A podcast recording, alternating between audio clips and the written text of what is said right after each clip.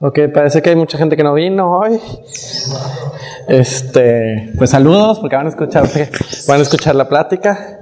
Entonces saludos a todos los que nos escuchan más allá de la grabación. Los pajaritos están de, de fondo. Este, bueno, pues un bonito día para leer la Biblia. Ay, ¿Qué estamos trabajando? A ver, a ver, a ver, ¿de qué? Parte de la educación es la, parte de la pedagogía es la repetición. Entonces estamos trabajando, no tienen que alabar. No, hombre, bueno fuera que fueran los hechos de los apóstoles, sería más fácil. Este, no, algo mejor. La carta a los hebreos, para los que no vinieron la semana pasada, entonces la carta a los hebreos, eh, no se sabe quién la escribió, eso fue lo que vimos. Este, seguramente es una carta destinada a los judíos de la diáspora.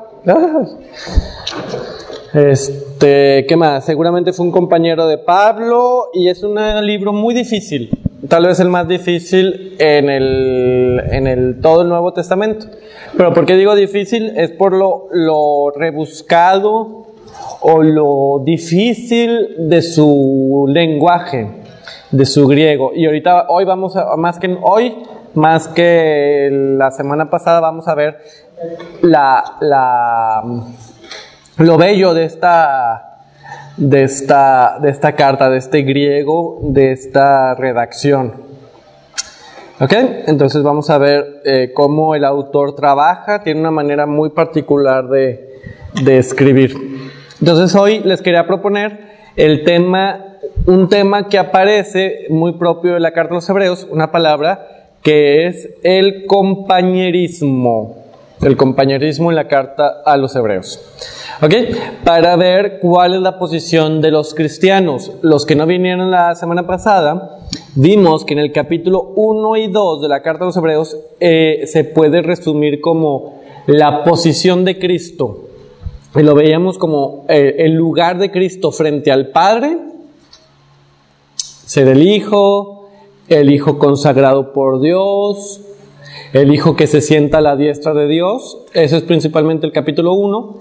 Y en el capítulo 2 de la carta a los Hebreos es la posición del Hijo, la posición de Jesús frente a, a los hombres. ¿Ok? Hecho un poco inferior a los ángeles, Jesús lo vemos de gloria y honor, coronado de gloria y honor, eh, porque vino eh, en ayuda de los que son probados, y ahí es donde se introduce en el versículo 17 por la primera vez el tema del sumo sacerdocio de Cristo. Ahora, nos podemos preguntar, ¿cuál es nuestra posición ante Cristo? Y yo creo que es ese lo del tema del compañerismo, de ser compañeros de Cristo. Entonces, la palabra, la palabra, hazme el favor, la palabra griega, a ver si, metocus, escribe así. Ay, briva los plumones que no funcionan. Ok, esto es basura. A ver si. Bueno, ahorita se las escribo, ahorita voy por otro plumón, qué vergüenza. Y justo lo tenía ahí. Bueno, metocus, así se dice, así como se escucha. Ahorita se los escribo en la siguiente. Metocus se puede traducir por, eh, por compañeros, compañerismo, pero también por participantes o por compartir. Y efectivamente, así es en el español actual o en nuestras lenguas actuales, eh, que el que participa, el que coopera, el que está incluso asociado. Yo participo de una actividad, soy compañero de tal actividad. Eh, soy compañero de la persona que dirige esta actividad. Así, entonces todas estas ideas están en esta palabra griega. Compañerismo, participación o participante, asociado también se puede decir. ¿Ok? Entonces lo vamos a ver ahorita. Eh, efectivamente aparece cinco veces en la carta a los hebreos. Si quieren se los dicto, puesto que no hay pizarrón, bravo. Entonces es en el 1.9 la palabra que los, o sea, estos versículos los vamos a analizar. 1.9, 2.14, 3.1 3, 14, 6, 4 y 12, 8. Lo repito, capítulo 1, versículo 9, capítulo 2, versículo 14, capítulo 3, versículo 1, capítulo 3, versículo 14, capítulo 6, versículo 4 y capítulo 12, versículo 8. Son las cinco veces que va a aparecer esta palabra clave para el autor de la Carta de los Hebreos, la, la que les decía el compañerismo o la participación. ¿Ok? Este, efectivamente, eh, es una palabra griega que aparece en el Antiguo Testamento, pero siempre de una manera muy banal. Y así va, la va a utilizar Lucas. Por ejemplo, si nos vamos a Lucas 5 o 7, el Evangelio de Lucas, seguramente Lucas y el autor de la carta a los hebreos o se conocieron o tuvieron una influencia mutua, puesto que son griegos similares. El de los cuatro evangelistas, el de Lucas, es el, el griego más, más sofisticado. Entonces en Lucas 5, 7 es la, la vocación de los primeros discípulos, la a través de la pesca milagrosa, así lo presenta Lucas. Y en el 5.7, después del milagro, dice, hicieron señas a los compañeros de la otra barca para que vinieran en su ayuda. Vinieron pues y llenaron tanto las dos barcas que casi se hundían. ¿Ok? Compañerismo. Los compañeros, los compañeros de Pedro y de, y de Andrés, eh, seguramente eran Juan y, y Santiago, Ahí dice incluso en el versículo 10, lo mismo de Santiago y Juan, hijos de Zebedeo, que eran compañeros de Simón. No temas, desde ahora vas a ser pescador de hombres. Pero esa palabra no regresa en todo el, Evangelio de Lucas. Va a aparecer una o dos veces en los Hechos de los Apóstoles, como los compañeros de Pablo, pero no trasciende, no tiene gran importancia eh, la que le da Lucas. Nunca se dice de que Jesús eh, a los doce los llamó sus compañeros, aunque sí, efectivamente lo eran, pero la palabra técnica no, no tiene más importancia en Lucas. Sin embargo, en la carta a los hebreos sí va a ser muy importante. ¿Cuál va a ser como la idea? ¿De dónde se inspira el autor de la carta a los hebreos de esta, para esta palabra, para obtener esta palabra? Y bien, efectivamente, la primera utilización de la, de la de la palabra compañero en la carta a los hebreos es 1.9 que el autor lo utiliza citando el Salmo 45, lo hace desde el versículo 8, lo voy a leer. Pero del Hijo, eh, eh, está hablando de las palabras que, que Dios le dice al Hijo, o las palabras que están dichas en el Antiguo Testamento sobre el Hijo, dice, tu trono, oh Dios, por los siglos de los siglos, y el cetro de su realeza, cetro de equidad. Amaste la justicia y aborreciste la iniquidad. Por eso tungió, oh Dios, tu Dios, con óleo de alegría, con preferencia a tus compañeros. ¿Ok? Entonces, citando el Salmo 45, el autor de la carta a los Hebreos habla de, de esta palabra compañero. ¿Ok? Entonces, es un salmo mesiánico. No sé si lo vieron con el Padre Salvador el año pasado o lo han visto. Ahí los salmos se pueden eh, eh, darles una cierta categoría por el, el, el, eh, el tema que tratan.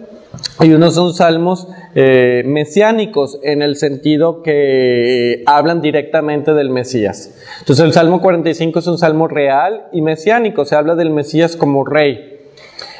Eh, y lo pueden leer, es una muy bonita eh, lección divina sobre, sobre Jesús que, que, que llega, que llega como rey. ¿Y cómo es este rey? Pues fue ungido con óleo de alegría, una muy bonita frase, óleo de alegría, y hay una cierta eh, preferencia, una elección que está hecha sobre el Mesías por encima de sus compañeros. O sea, se ve, hay algo de, este Mesías no está solo. Está comparado en este salmo, tendremos que ir a ver, pero bueno, nos va a faltar tiempo. Eh, el que es escogido como Mesías no está solo, está con compañeros. Y se va a llevar, es, la, imagen del, del, de, de las bodas, lleva compañeras. O sea, se va a casar este Mesías, va a las bodas y también la prometida no está sola. Tiene sus compañeras, su séquito de vírgenes. ¿Ok? Entonces, e, esta es la idea que tiene el Salmo y de la cual se sirve el autor de la carta a los hebreos para fundamentar su idea de compañerismo. ¿Ok? Entonces, el compañerismo para el autor de la carta a los hebreos es un tema mesiánico. ¿Ok? Bien, eso es así como que el fundamento. Todavía no, no, eh, no la ha explicitado. No nos ha dicho qué significa este compañerismo o acompañar a quién o, y acompañar a quién hacia dónde. ¿Ok? Entonces, podemos pasar a la siguiente utilización de la palabra compañero.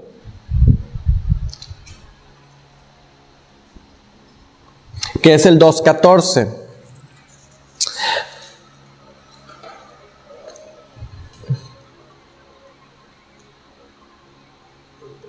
2.14 lo voy a leer a partir de la carta de la traducción de la Biblia de Jerusalén, pero ahorita les voy a comentar. 2.14 dice, por tanto, así como los hijos participan de la sangre y de la carne, así también participó él de las mismas para aniquilar mediante la muerte al Señor de la muerte, es decir, al diablo, versículo 15, y libertar a cuantos por temor a la muerte estaban de por vida sometidos a la esclavitud, porque ciertamente no se ocupa de los ángeles, sino de la descendencia de Abraham, etc. Ahora, el autor, el traductor de la Biblia de Jerusalén nos deja un poquito en, en, expectativa, no cumple con los... Eh, no cumple en expectativa de la traducción. Les voy a leer una traducción que sería un poquito más literal. Sería, desde el versículo 14, dice, 2.14. Puesto que los hijos tienen en común la sangre y la carne, Él igualmente compartió las mismas cosas. No, pues sí, compartió, participó de las mismas. ¿Ok? Entonces Jesús eh, eh, está utilizando ahí el autor ah, la palabra esta, la palabra clave que estamos trabajando, participó. Jesús participó de las mismas cosas, de la carne y de la sangre, como los hijos. Como un hijo participa de la carne y de la sangre de su papá, así Jesús compartió, participó de la carne y de la sangre nuestra en su encarnación. Entonces, Jesús compartió también algo. Jesús entonces se hace nuestro compañero, teniendo él, este, como dice ahí el autor, desde el versículo 11, cuando viene esta, con esta idea, el santificador como los santificados tienen el mismo origen. Versículo 11, y a partir de ahí este, desarrolla su idea diciendo que eh, eh, eh, Jesús, el Hijo de Dios, participó, compartió con nosotros, fue nuestro compañero entonces de la carne y la sangre. Así se hace hermano de los hombres. Y por eso va a haber algo muy, muy bonito de la carta a los hebreos, es que ahí va a citar tres veces el Antiguo Testamento. En la versículo, versículo 11, entonces dice, por eso no se avergüenza llamarles hermanos. Cuando dice, anunciaré tu nombre a mis hermanos, en medio de la asamblea te cantaré himnos, primera cita, y también pondré en él mi confianza, segunda cita, y tercera cita, enos aquí a mí y a los hijos que Dios me dio. De estas tres citas del Antiguo Testamento, que son, no sé si las tengan ahí en su Biblia, si estén marcadas, es el Salmo 22 e Isaías 8, 17 e Isaías 8, 18. Entonces, estas tres citas para mostrar que Jesús es el responsable de la humanidad porque se hace nuestro hermano. ¿Ok? ¿Para qué se hace nuestro hermano? para aniquilar, ahí dice el versículo 14, aniquilar mediante la muerte, eh, mediante su muerte al diablo. ¿Ok? Entonces Jesús se hace nuestro compañero, Jesús participa de nuestra naturaleza humana. ¿Para qué? Entonces tiene todo el sentido el versículo 17. Por eso tuvo que semejarse en todo a sus hermanos para ser misericordioso y sumo sacerdote, fiel en lo que toca a Dios, en orden a expiar los pecados del pueblo. ¿Para qué Jesús se hace nuestro compañero? Para ser nuestro sacerdote. ¿Para qué Jesús comparte nuestra carne y nuestra sangre? Para ser nuestro sumo sacerdote, misericordioso y fiel. Entonces, el tema de compañerismo, participación, o sea, porque se puede traducir de las dos maneras esta palabra, pues nos conduce al tema del sacerdocio de Cristo. ¿Ok? Y si seguimos un poquito la lectura, en el capítulo 3.1 lo vuelve a decir. Entonces podemos incluso leerla continuamente. Entonces, eh, Leo desde el versículo 17, 2.17. Por eso tuvo que asemejarse en todos sus hermanos para ser misericordioso y sumo sacerdote. Eh, ¿Les molesta el abanico? Sí les molesta. ¿Lo apago? Mejor. Como que ya estaba muy encerrado. Entonces ya refresco. Para semejarse en todos sus hermanos para ser misericordioso y sumo sacerdote, fiel en lo que toca a Dios, en orden a expiar los pecados del pueblo, pues habiendo sido probado en el sufrimiento, puede ayudar a los que se ven probados. Por tanto, hermanos santos, partícipes de una vocación celestial, considerad al apóstol y sumo sacerdote de nuestra fe, a Jesús, que es fiel al que le instituyó, como lo fue también Moisés en toda su casa, etc. Entonces hay una continuidad. Aquí, bueno, amablemente nos dividen la Biblia en capítulos y les ponen eh, subtítulos. Esos subtítulos son del traductor. Pero hay una unidad. Entonces el 2.17 nos lleva al 3.1, que es la participación a una vocación celestial. Cristo es nuestro compañero, es partícipe de nuestra naturaleza humana, para que nosotros participemos de una vocación celestial. ¿Sí? ¿Se queda claro? ¿Más o menos? ¿Sí se está... ¿Sí ayuda? No está muy revuelto, espero. ¿Ok? Ahora entonces, y este 3.1, de una manera majestuosamente hermosa, el autor de la carta de los Hebreos, eh, va a hablar del tema de la casa de Dios, Moisés, ajá, fue fiel con su casa, por su casa. Esta casa pues es el pueblo de Dios. Eh, Moisés figura del, del, éxodo. El éxodo queda donde los lleva, la tierra prometida, la tierra del descanso, la tierra donde el pueblo va a descansar. Y entonces el autor de la carta a los hebreos va a tomar estos temas de una manera escatológica o de una manera cristológica, poniendo en Cristo comparado a Moisés que nos lleva al descanso. Entonces, capítulo 1, ese es un tema eh, eh, principal en la carta a los hebreos, capítulo 1, Cristo comparado a los ángeles. Capítulo 2, Cristo comparado a los hombres. Capítulo 3, Cristo comparado a Moisés. O incluso lo podemos decir eh, superior. Capítulo 1, Cristo superior a los ángeles. Capítulo 2, Cristo superior a los hombres. Capítulo 3, Cristo superior a Moisés. Y lo vamos a seguir viendo porque va a seguir utilizando otras figuras del autor de la carta de los hebreos. ¿Ok? Entonces 3.1 nos va a llevar a 3.14. Leo desde el 12, 3.12. Mirad, hermanos, que no haya en ninguno de vosotros un corazón maleado por la incredulidad, que le haga apostatar del Dios vivo.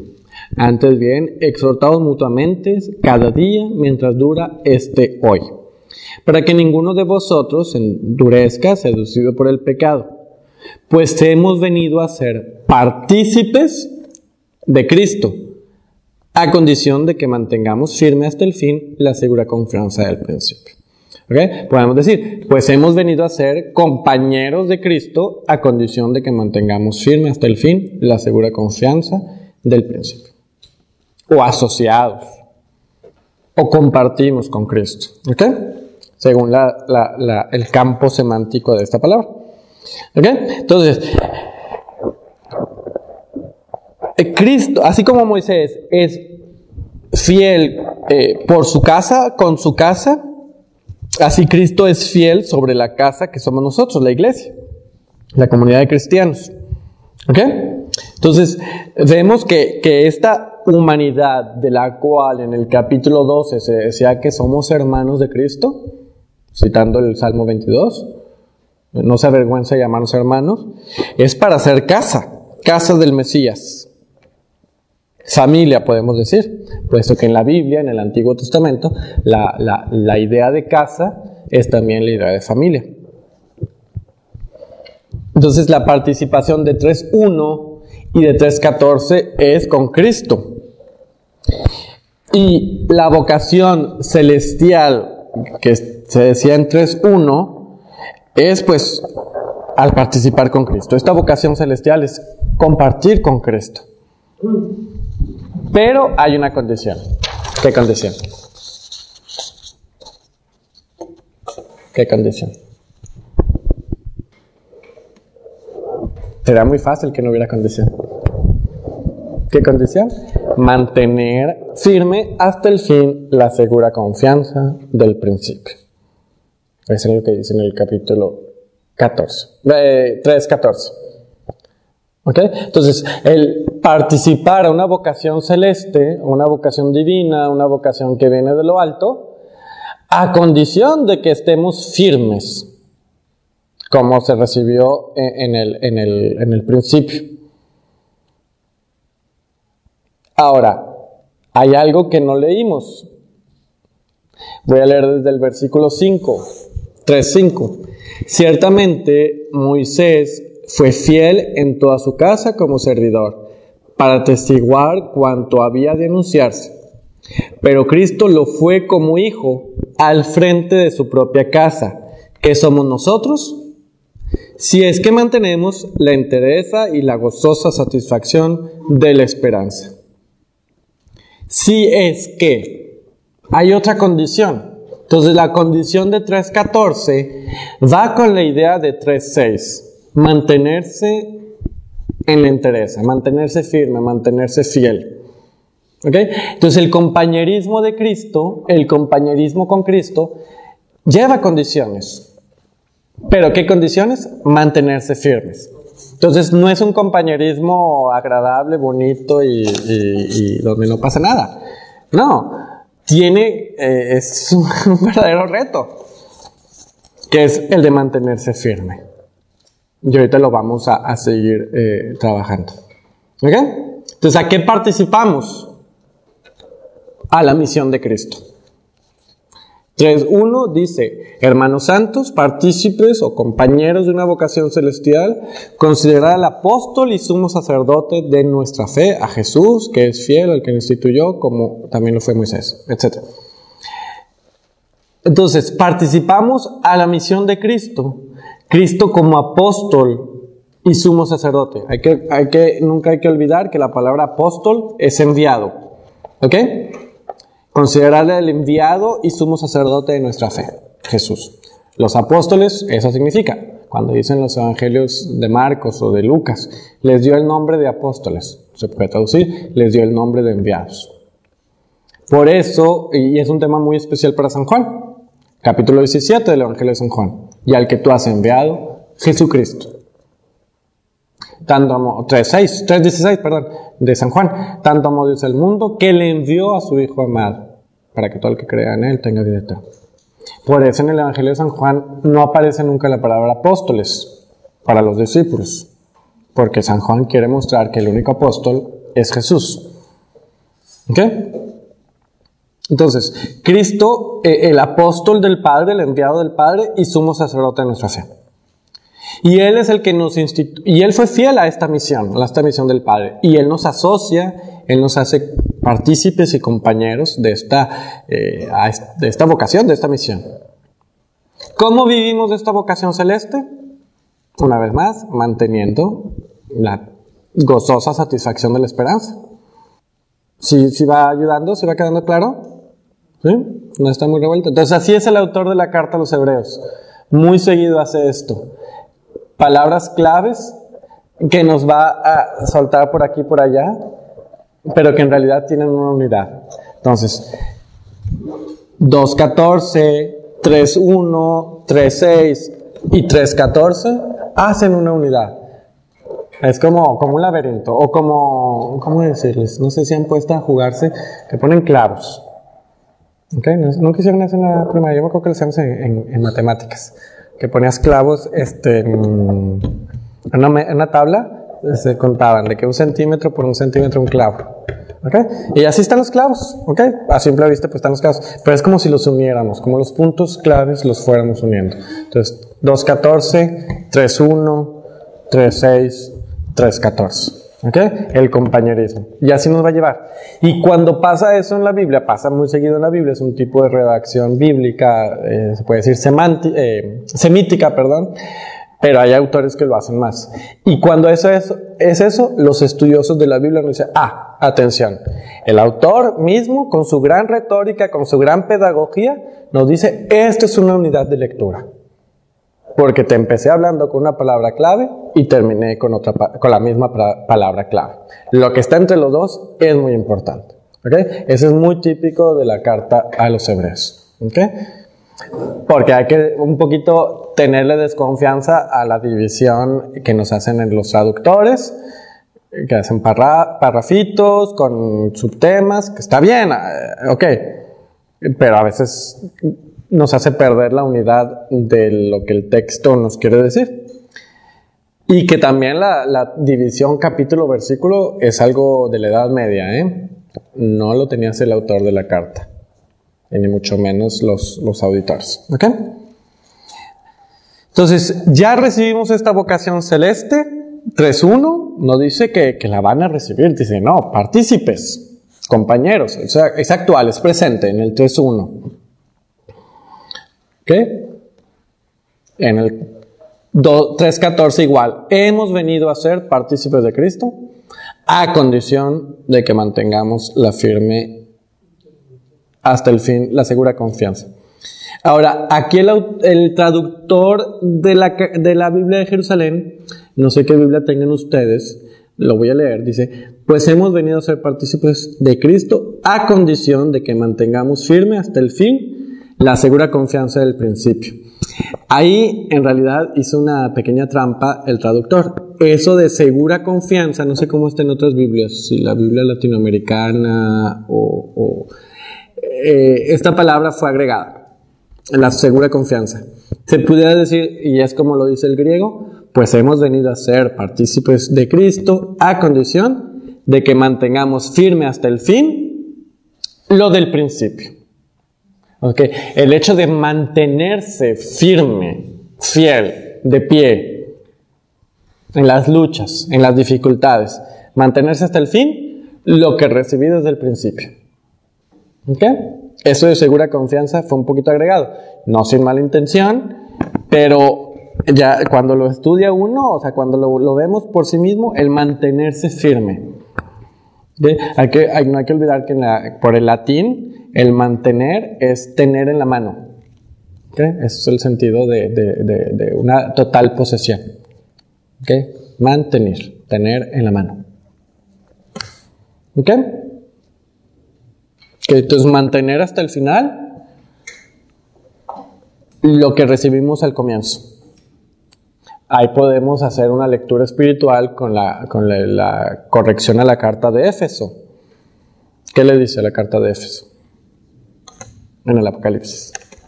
¿Qué le dice Jesús a la carta de Éfeso? ¿En qué la corrige? ¿No se acuerdan? La carta a Éfeso, ¿saben? El Apocalipsis, yo creo que la van a trabajar con el Padre Salvador. El Apocalipsis empieza con la visión de Cristo y luego siete pequeñas cartas a siete comunidades que Jesús corrige.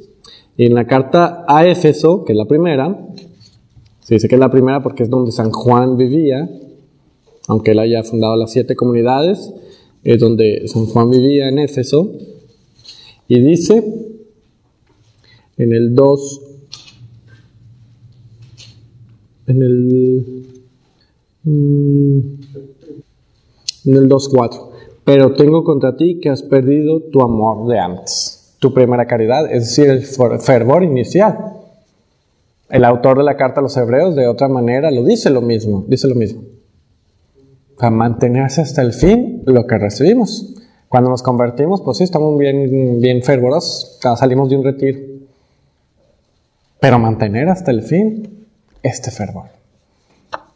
Y eso es entonces el tema del compañerismo en la carta a los hebreos. ¿Cuál es el peligro? Ahí lo decía en el 3.12 regresando a la carta a los hebreos, ¿cuál es el peligro de no mantenerse hasta el final? Apostatar, o sea, negar voluntariamente la fe. Como en el desierto, en la época del exilio, en la época, perdón, del éxodo, los israelitas apostataron contra Dios. Y por eso dice, Dios no los hizo entrar en el descanso. Solo algunos, los que se mantuvieron fieles. Entonces, el ¿qué, ¿qué, está haciendo el autor de la carta a los hebreos? Es que está comparando nuestra vida de hoy, nuestra vida actual, nuestra vida espiritual, a la del Éxodo en el Antiguo Testamento. Por eso el tema de Moisés. Por eso Jesús nos está llevando al desierto. Y por eso es providencial que tengamos esto en el, en el tiempo de Cuaresma. Que nos está conduciendo al desierto. Y en el desierto es donde se pone el peligro. ¿Qué peligro? No el peligro de que te piquen los alacranes, es el peligro de, negar la fe, de caer, de caer en tentación, de no soportar, de no aguantar, porque es el desierto. Mantengamos hasta el final, hasta Semana Santa, lo que recibimos, el fervor del miércoles de ceniza. Y no va a ser fácil. Y sin embargo es una, una lectura espiritual muy bella para esta cuaresma soportar el desierto. Por eso, si Moisés fue fiel, ¿cuánto Jesús es fiel? Y yo me puedo llevar en esta fidelidad. ¿Cómo? Siendo su compañero. ¿Ok? ¿A dónde nos lleva? Entonces, este compañerismo, lo, bonito de guardar el tema compañero, la palabra compañero más que partícipe, es que tiene el aspecto dinámico, el aspecto de ser compañero, de ir a un lugar. ¿A dónde nos lleva? Si guardamos el la palabra compañera, al descanso, al sábado eterno, al sábado santo que, no, que no termina, a la resurrección. Por eso jurado en mi cólera que no entrará en mi descanso. Y dice el autor, apurémonos mientras está esta promesa. Porque así como en el desierto eh, ellos negaron y adoraron a al buey de oro, empezaron a murmurar y por eso el, tema del episodio de las serpientes, empezaron a, negarse y sí, literal, no entraron en el descanso, dice el autor. No, que a nosotros no nos pase, nosotros sí podemos entrar en este descanso. ¿Ok? Y así podemos avanzar un poquito al 6, a la siguiente utilización de esta palabra, de compañero. 6.4. Y aquí algo bien interesante es que eh, lo voy a leer. Porque es imposible que cuantos fueron una vez iluminados gustaron el don celestial y fueron hechos partícipes del Espíritu Santo, saborearon las nuevas de Dios, los prodigios del mundo, etc. Esta partecita, este capítulo 6, uno cuando lo lee, si quieren lo pueden leer de tarea, uno se puede preguntar, ¿qué, qué viene a hacer este capítulo 6? Poco a poco nos fue introduciendo en el tema del sacerdocio, el autor, el capítulo 5 es, lo vamos a ver en la siguiente hora, es hermoso en su, en su, en su tema del sacerdocio de Cristo. En el 7 eh, está también el tema del sacerdocio de Cristo comparado a Melquisedec. Pero el 6 que viene a ser aquí, pues son puros temas morales, por así decirlos, o parenéticos. Cuando vean esa palabra en la Biblia, de que dice, San Pablo exhorta parenéticamente, es moral. Es la exhortación moral que existe en la Biblia. A veces en los, los traductores, los que ponen los, los subtítulos ahí en la Biblia, le ponen parte parenética, es decir, eso, la parte moral, cuando San Pablo empieza a dar de cómo actuar, de cómo, este, en la carta a los romanos se ve claramente.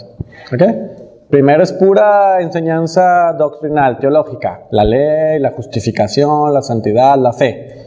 Capítulo 12, dice el autor, dice el traductor, parte parenética, cómo comportarse, como la virginidad, el tema de los sacrificios, etc. Se ve claramente en la carta a los romanos. En la carta a los hebreos tenemos una unas super desarrollos doctrinales que llegaron hasta el capítulo 5, el, el sacerdocio de Cristo. Y luego el capítulo 7 otra vez. Pero el 6, ¿qué hace ahí? Parte doctrinal, parte parenética, parte moral, cómo actuar. Y aquí lo, interesante también es que ya no se habla de compañeros de Cristo, sino compañeros del Espíritu Santo, partícipes del Espíritu Santo. ¿Cómo? A través de la iluminación. ¿Qué es la iluminación? ¿A qué está haciendo referencia el autor de la carta a los hebreos? Al bautismo. ¿Ok? Saber que así, así, se, así se le decía al bautismo, la iluminación. ¿Ok? Eh, el sacramento del bautismo Sacramento todavía no le decían así, pero el, bautismo de los primeros cristianos era considerado iluminación. Por eso todavía hay velitas en el bautismo.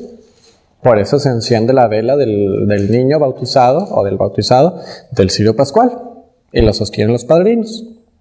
¿Ok? Por el tema de la iluminación. ¿Ok? Está, o sea, está hablando de la iluminación del bautismo. ¿Ok? Entonces, si recibimos el bautismo, ya gustamos el don celestial y somos hechos del, compañeros o participantes del Espíritu Santo.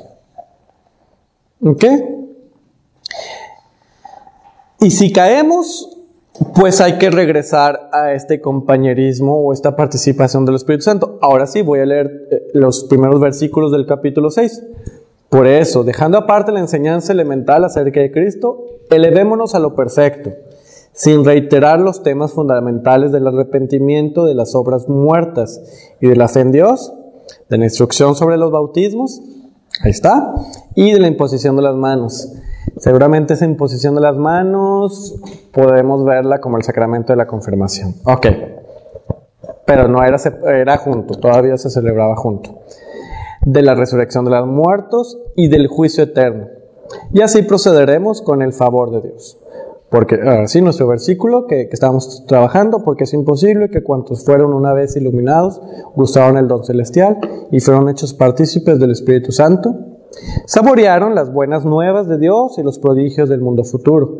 Y a pesar de todo, cayeron. Se renueven otra vez mediante la penitencia, pues crucifican por su parte de nuevo al Hijo de Dios y le exponen a la pública infamia porque la tierra recibe frecuentes lluvias y produce buena vegetación para los que cultivan, participa de la bendición de Dios. Por el contrario, la que produce espinas y abrojos es desechada y cerca de la maldición y terminada para ser quemada. ¿Ok? Entonces, habla de una parte moral, que si caemos, nos renovemos en esta, en este en esta participación. ¿Ok? Entonces aquí vemos ya el mantenerse del cual nos hablaba 3.14. ¿Okay? Mantenerse firmes. Dice, casi imposible de, de, de, dejarlo, de caer. Pero si caigo, renovarse a través de la penitencia. Una vez más, pues estamos en la cuaresma. ¿Ok? ¿Para qué? Para que en, seguimos, eh, si seguiríamos la lectura, en el 6.11 dice, deseamos no obstante que cada uno de vosotros manifieste hasta el fin la misma diligencia para la plena realización de la esperanza, de forma que no os hagáis indolentes, sino más bien imitadores de aquellos que, mediante la fe y la perseverancia, herederan heredan, perdón, las promesas. ¿Ok? Nos está diciendo ahora sí el autor, cómo es esta perseverancia hasta, el final, cómo es mantenerse hasta el final. ¿Ok? Ahora, allí la Biblia de Jerusalén nos hace otra pequeña trampa. En el versículo 6, 7, capítulo 6, versículo 7, habla de un ejemplo de la tierra que recibe la lluvia. Ahí dice, eh, y produce buena vegetación para los que la cultivan, participan de la, de la bendición de Dios. Ahí es una, eh, está mal, es reciben de la bendición de Dios. Reciben la bendición de Dios. La tierra recibe la bendición de Dios con la lluvia. Para guardar eh, el, acento sobre la participación del Espíritu Santo. No, no es una mala traducción, o sea, como que quiere guardar la idea, el traductor, y dice, ok, vamos a regresarla o vamos a volver a utilizar la palabra donde podamos. Así nos hacen, así como cuando estamos haciendo un trabajo. De que, ah, el profe quiere que hable efectivamente de eso. A ver en dónde lo pongo, pero lo pongo. Entonces, es recibir la bendición de Dios. Entonces, ya nos estamos acercando a qué significa este compartir con Cristo, esta bendición de, de ser su compañero. Y ahora sí, podemos ir a la última mención de la participación, que es en el 12.8. Ahora sí, es la que menos nos va a gustar, van a ver. Como estábamos en lo más alto de la doctrina y vamos a llegar a algo que no nos va a gustar. Ahora, en 12.8 está también un poquito mal traducida en la Biblia de Jerusalén. La voy a leer de lo más literal posible. A ver si, si, si se lo voy a leer, si quieren se lo leo varias veces. Dice, 12.8.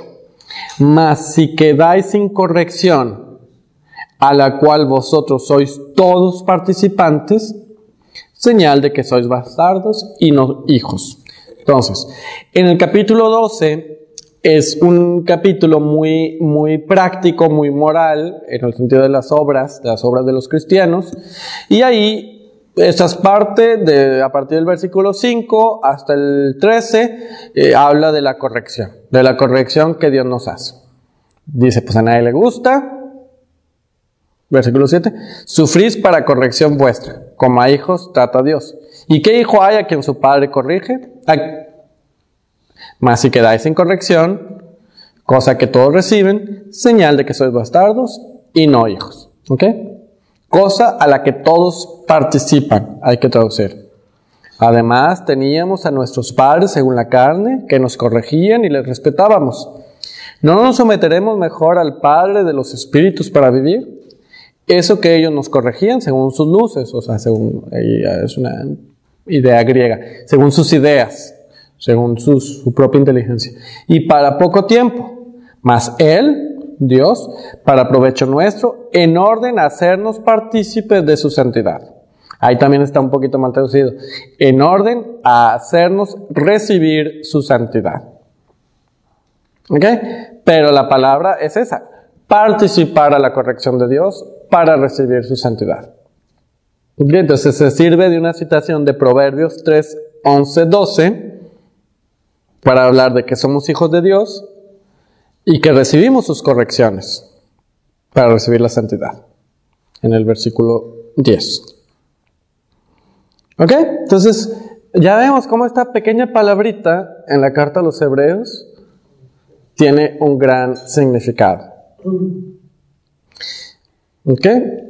Entonces, esta palabra nos esta palabra metocus en griego, que se puede traducir por participación o compañerismo, este, se recibe desde el bautismo, la iluminación, y ahí se recibe eh, esta vocación celeste.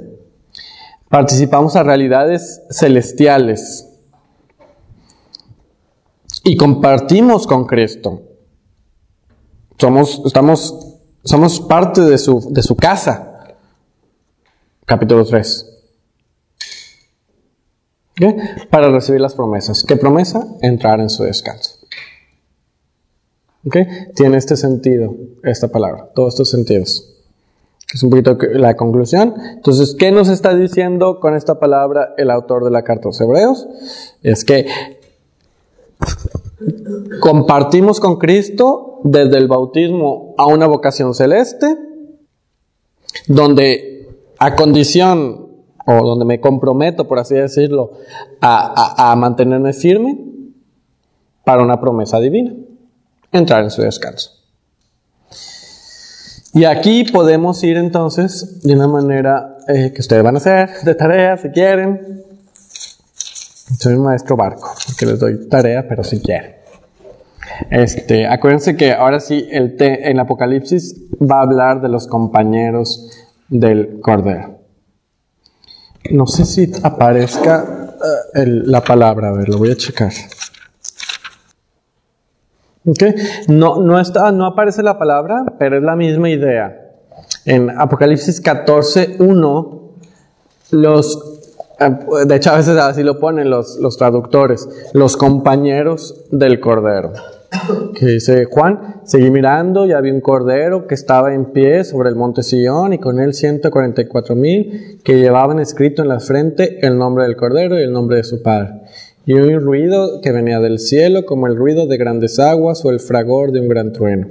Y el ruido que oía era como de citaristas que tocaban sus cítaras. Cantaban un cántico nuevo delante del trono y delante de los cuatro vivientes y de los ancianos. Y nadie podía aprender el cántico fuera de los 144 mil rescatados de la tierra estos son los que no se mancharon con mujeres, pues son vírgenes. Estos siguen al Cordero a donde quiera que vaya y han sido rescatados de entre los hombres como primicias para Dios y para el Cordero. Y en su boca no se encontró mentira, no tienen tacha. Esta idea de acompañar al Cordero. Y si es el Cordero degollado, ¿a dónde va? Pues a sufrir, va a la cruz. ¿Sí viene a acompañar? Okay. Ahí estamos que. En el 2. Ah, ok. También en el capítulo 19 del Apocalipsis está otra idea eh, militar de Jesús, del caballero que, monta el caballo blanco, y que los, los siguen, eh, los ejércitos del cielo los siguen. Es esta idea también. Mm, ok. Que hay algo, esta idea de acompañar al Cordero.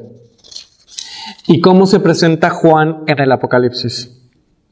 ¿Cómo se presenta? ¿Cómo dice a sí mismo? En el Evangelio, pues es fácil. ¿Cómo se presenta Juan en su propio Evangelio? El discípulo que Jesús amaba. Pero ¿cómo se presenta en el Apocalipsis Juan? Su compañero, en la tribulación. Ahí sí está la palabra. En el principio del Apocalipsis, en el capítulo 1, evidentemente, no sé si es el versículo, es el versículo 9.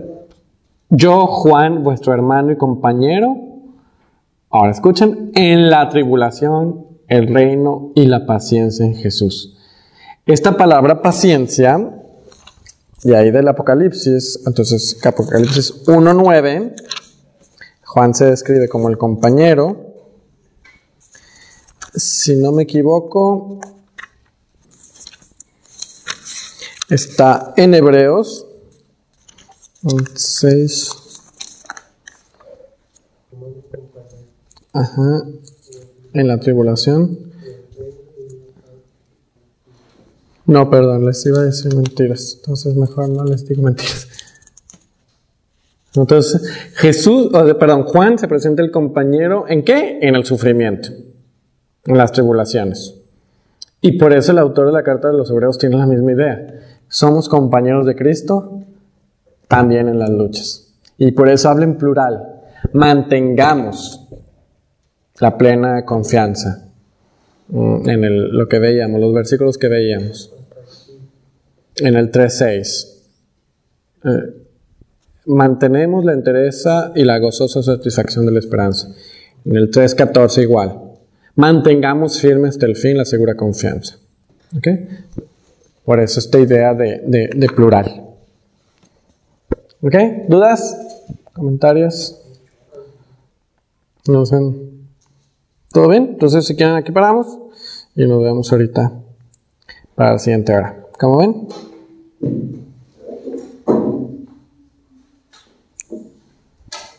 Bien, ahorita entonces regresamos. Si quieren, van a ser las 11 a las 11.10. ¿Les parece? Gloria al Padre, al Hijo y al Espíritu Santo.